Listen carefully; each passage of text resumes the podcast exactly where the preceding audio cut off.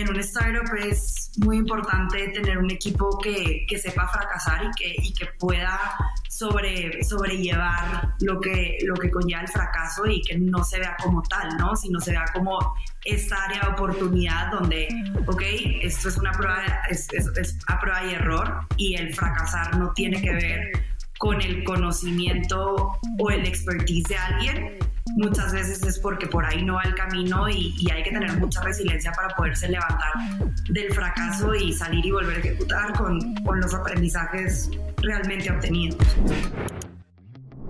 En este episodio entrevisto a Natalia Rico, Head of Operations de H20 Capital y ex Head of People de Rappi, el unicornio al cual llevó de 40 a 3.500 personas.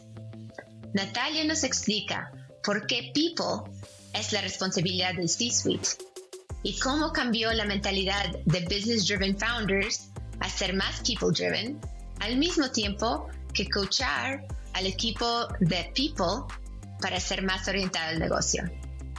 ¿Quieres conocer más? Sigue escuchando.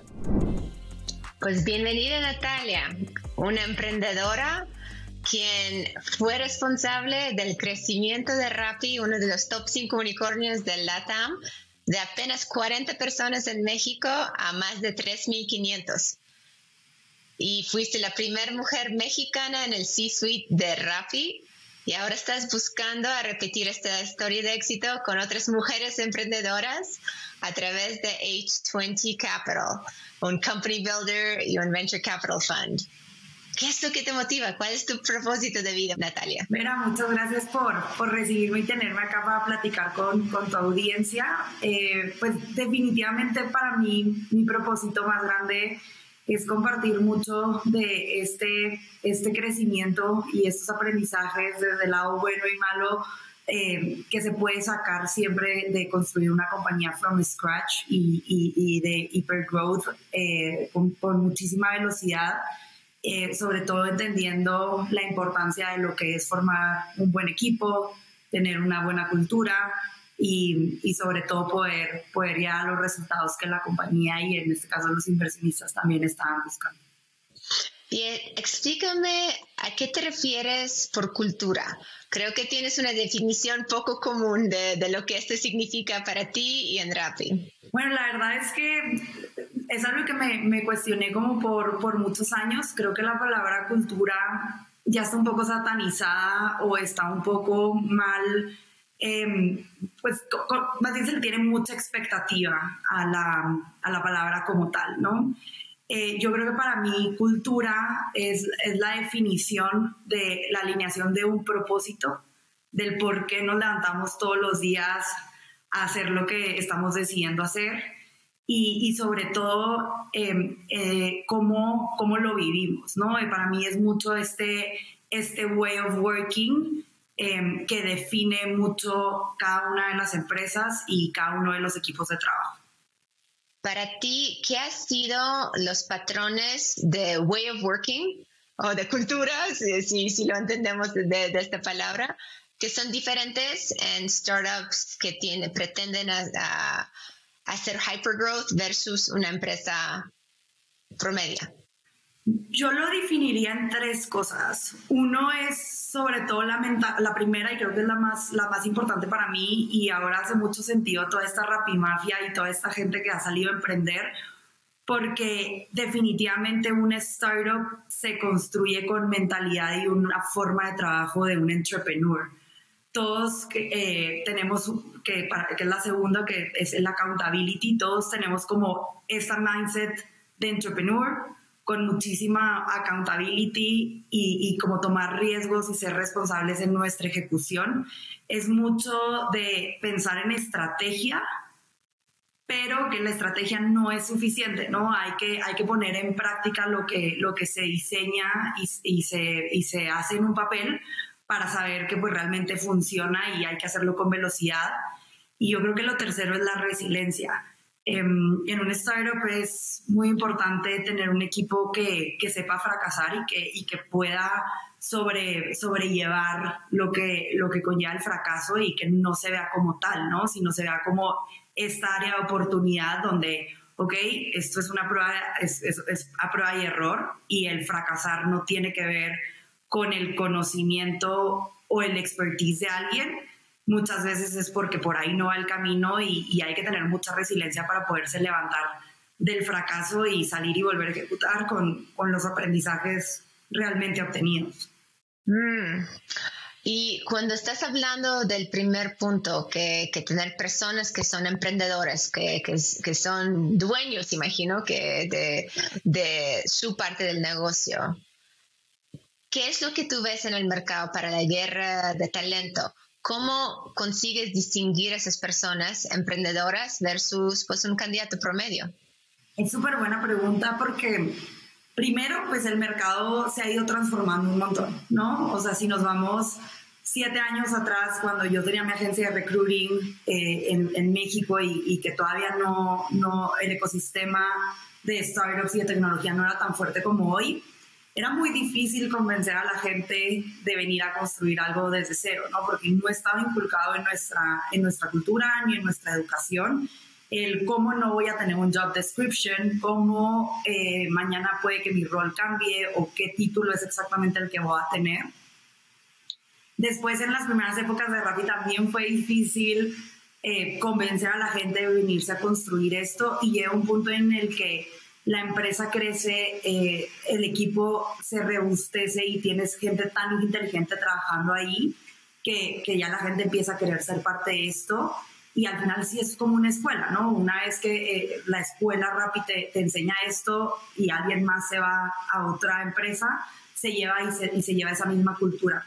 Me parece que en un proceso de recruiting hay muchas formas de poder saber y preguntas que no hay respuestas buenas ni malas, porque yo, yo siempre he dicho, eh, son solamente formas distintas de trabajo eh, y, y, en estas preguntas sí es muy importante saber pues si la persona realmente está dispuesta a venir a, diseñar y a, y a, ejecutar sobre todo, ¿no? Eh, la persona que habla mucho de estrategia, de management, depende también mucho del rol, es importante traer esos perfiles, pero también hay que balancearlos con, con gente que esté dispuesta pues a remangarse las manos y, y, a, hacer las cosas para que, para que realmente pasen. Mm a mí me gustaba mucho, o sea, me gusta mucho porque hasta la fecha sigo haciendo mucho recruiting y me gusta mucho y creo que es muy importante alinear expectativas, ¿no? No vender un rol que podría llegar a pasar, sino vender una expectativa de lo que se necesita. Una persona que te pregunta por el job description, creo que es una pregunta muy importante y muy válida que cualquier persona la haría y lo importante no está en que, o sea, en que te hagan la pregunta, sino más bien en cómo reaccionan ante tu respuesta, que es yo te estoy trayendo para que tú hagas tu job description. Mm. Eh, el título va a ser importante, más no es completamente relevante porque pues hoy hay empresa, nosotros somos dueños de construir este futuro y que en un año o dos años realmente puedas llegar a ser este head o este C-level. Eh, o incluso como founding team Mm, que eh, es un caso que, que, a mí me pasó y es pues no pensar en que te vas a quedar en el puesto más alto, sino el legado que le vas a dejar a la compañía es seguir trayendo equipo y seguir trayendo talento y eso eventualmente va a ser traer a tu, a tu propio jefe o alguien que sea o formar un equipo de, de personas mucho más inteligentes que, que, uno mismo, ¿no? Entonces, creo que es mucho un tema como, como el mindset. Hay veces en las entrevistas que hay gente que ni te lo pregunta, hay gente que se emociona un montón por lo que le estás diciendo, hay gente que, ¿cómo? Se saca de onda y, y aquí lo importante es esto, ¿no? Saber que no hay respuesta buena ni mala. Cualquiera de las dos cosas que se busquen son correctas, pero hay que saber tanto del lado del candidato como del lado del, entrevistador, saber que realmente existe ese match en el way of working, que para mí es la cultura. Entonces, buscar una persona que está dispuesta a remangarse, probar las cosas y sobre la prueba y error, porque van a tener fracasos, construir procesos de lo que sí está funcionando, lo que no está funcionando y básicamente así crear su rol de las cosas que van a estar ejecutando, midiendo, perfeccionando. personas que también son curiosas, ¿no? Y que también vienen a encontrar, o sea, no solamente es el que venga a encontrar el problema, sino el que venga con soluciones para el problema que encontró.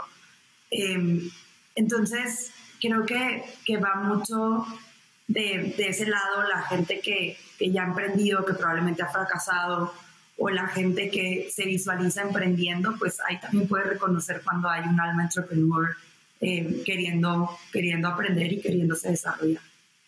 ¿Y cuál ha sido tu mejor estrategia para explotar la tecnología para encontrar o seleccionar o desarrollar este talento, este talento emprendedor para los startups? Sí, o sea, yo creo que todo el life cycle de, de People tiene diferentes retos y tiene pues diferentes estrategias que cómo se pueden atacar, ¿no? Eh, creo que en la parte de recruiting sí es muy importante tener un buen CRM eh, que también puedas ir traqueando, sobre todo cuando estás en, en crecimiento acelerado y acelerado de equipo, sí es importante saber que probablemente encontraste un buen candidato, que no es el timing para traer a esta persona, pero que en un futuro lo quieres volver a traer.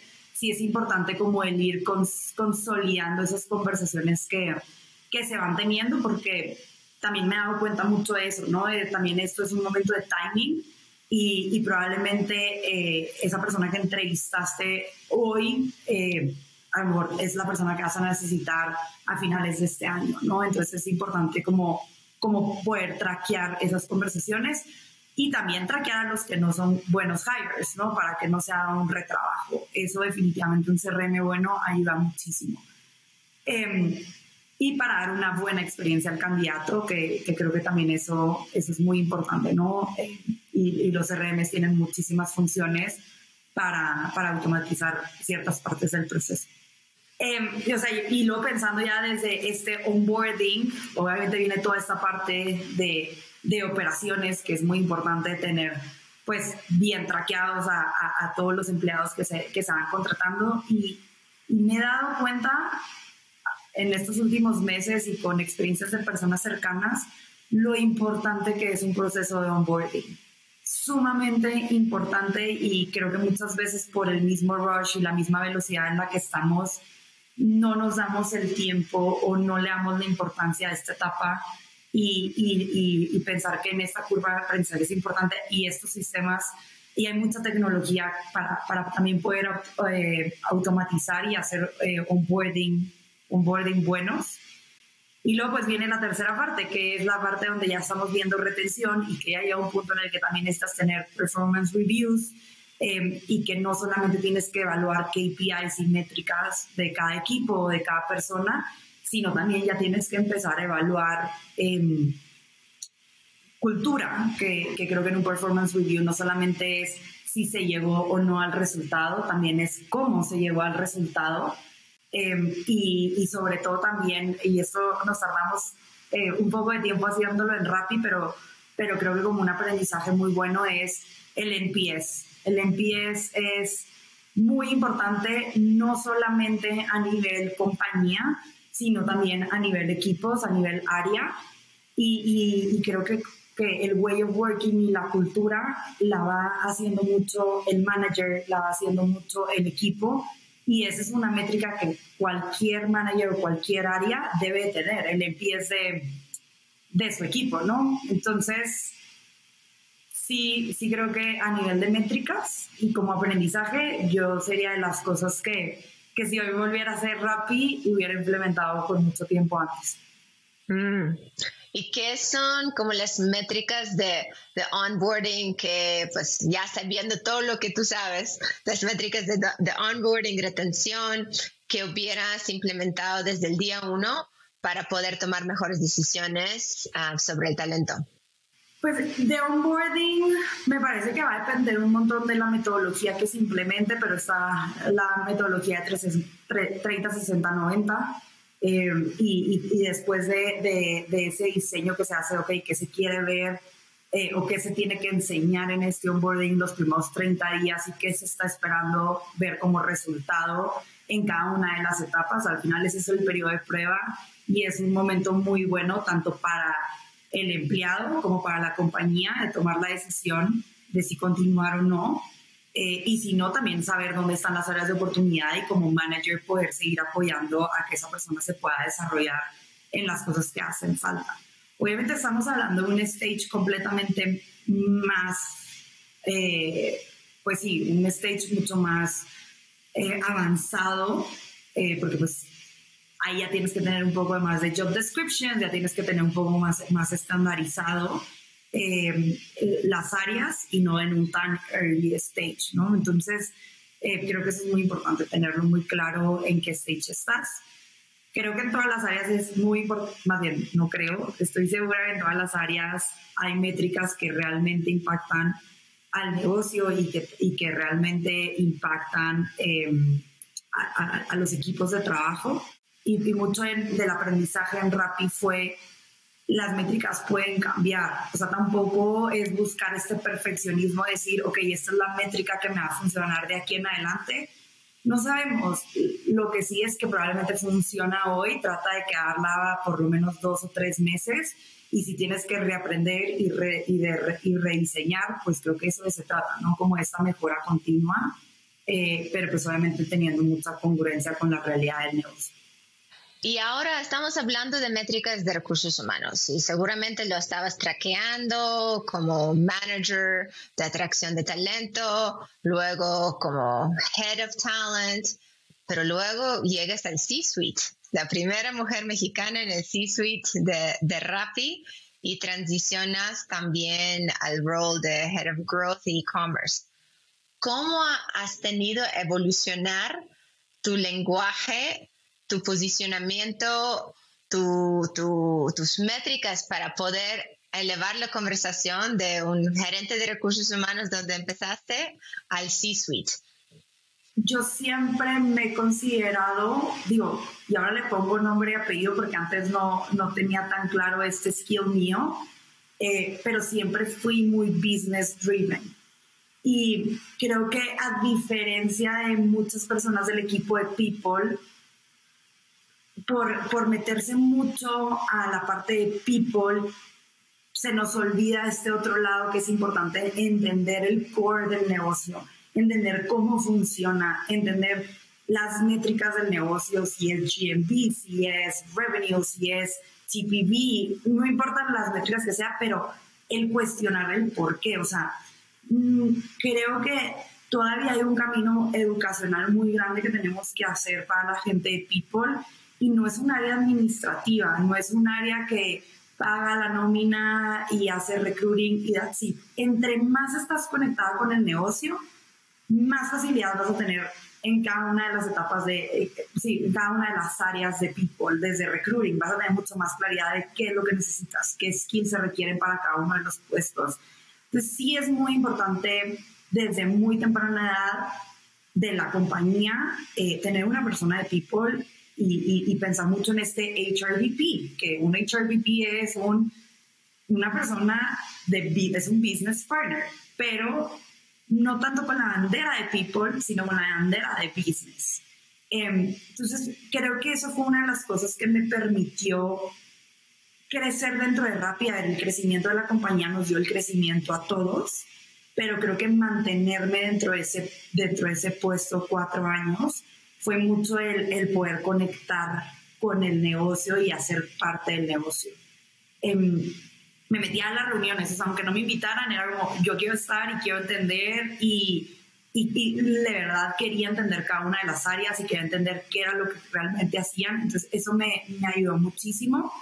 Y cuando, y siempre me dijeron como, Natalia, vete a business, eh, estás muy conectada con el área de business. Y yo decía, pero por una persona de people debería moverse a business y por qué sorprende que una persona de people esté conectado con el negocio, ¿no? Entonces decidí permanecer lo más posible en, en, en, people y cuando di el salto al lado de business, obviamente una cosa es verlo desde afuera, otra cosa es ya ser accountable del, del, negocio como tal. Em, tuve que desaprender un montón de cosas eh, y eso creo que a veces es lo más, lo más complicado, pero no era tan ajena. ¿Qué tuviste que desaprender? Pues, por ejemplo, hacer mi propio recruiting y no depender del área que yo misma había construido, ¿no? Entonces yo tenía que formar un área Eh, y, y, al decir, bueno, ok, hay un equipo de, de, recruiters, bueno, en ese momento yo puedo también generar ese valor desde este otro lado, entonces empezarlo a hacer.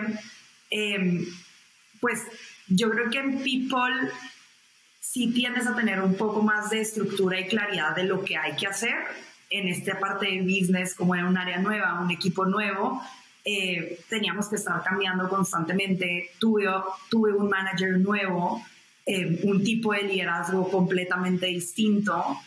Este, entonces, pues desde ahí, ¿no? Desde encajar desde, pues, desde el otro lado y, y también fue muy bueno para el área de people porque también ahora yo siendo el cliente interno, también me di cuenta de muchas cosas que incluso con el equipo construimos que no estaban funcionando y que no hacían sentido. Entonces también tenía yo este 360 de poder retroalimentar al área de people y decir, esto pues realmente no hace sentido o empujemos porque sí hace todo el sentido ¿Y por qué sigue siendo sorprendente ver a personas de people mover al área de business?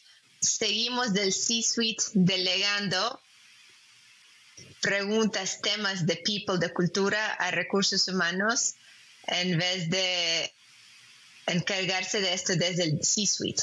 ¿Qué es lo que nos falta para que no sea una sorpresa, para que sea lo común?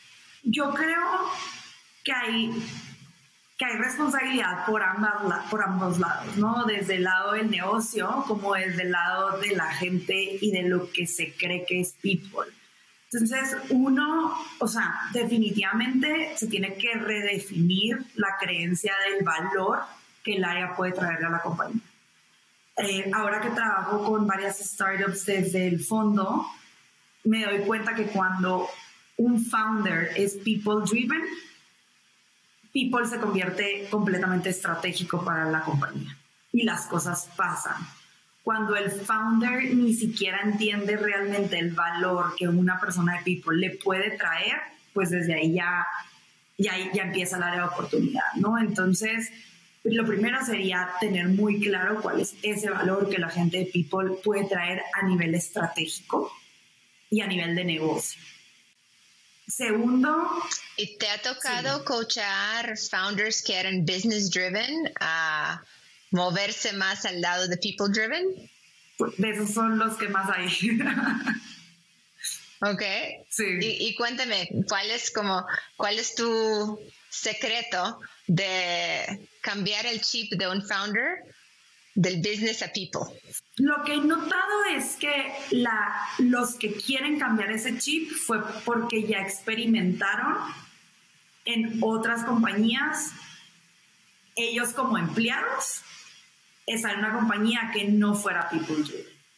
Entonces, cuando te pasa eso y tú ya lo vives a nivel empleado y ahora tienes la oportunidad de tú ser founder, dices, ok, esas son las cosas que no me gustaría repetir o son las cosas que no quisiera hacer porque lo viví como empleado, ya, la misma, o sea, ya, ya viene la empatía desde, desde la vivencia, ¿no? Entonces, ahí hay, ahí hay un, tema, un tema interesante.